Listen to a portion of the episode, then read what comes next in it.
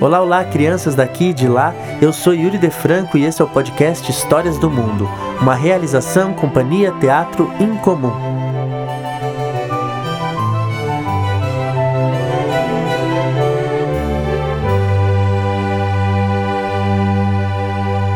Uma lagarta muito comilona.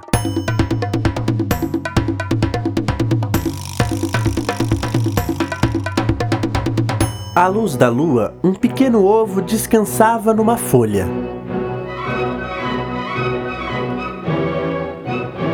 Num domingo de manhã, o sol quente chegou e. De dentro do ovo saiu uma lagarta magra e esfomeada. Logo começou a procurar comida. Na segunda-feira, ela comeu uma maçã e ainda ficou com fome. Na terça-feira, comeu duas peras, mas ainda ficou com fome. Já na quarta-feira, ela comeu três ameixas, mas ainda ficou com fome. Na quinta-feira, comeu quatro morangos, mas ainda ficou com fome. Na sexta-feira, comeu cinco laranjas, mas ainda ficou com fome.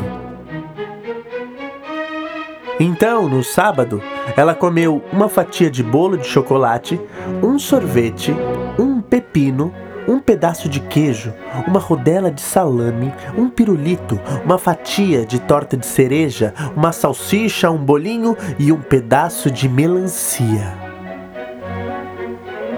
Nessa noite, a lagarta teve uma grande dor de barriga. No dia seguinte, era outra vez domingo, e a lagarta comeu uma saborosa folha verde e logo se sentiu muito melhor.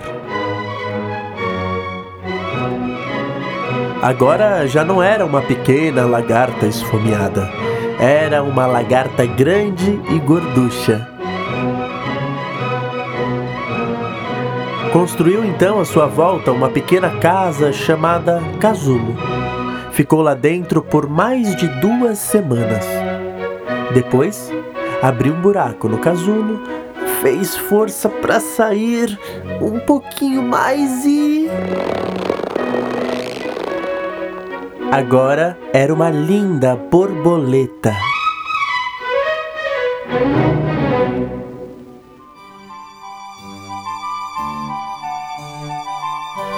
E essa foi a leitura do livro Uma Lagarta Muito Comilona de Eric Carle, traduzido por Miriam Gabay e publicado pela editora Calles.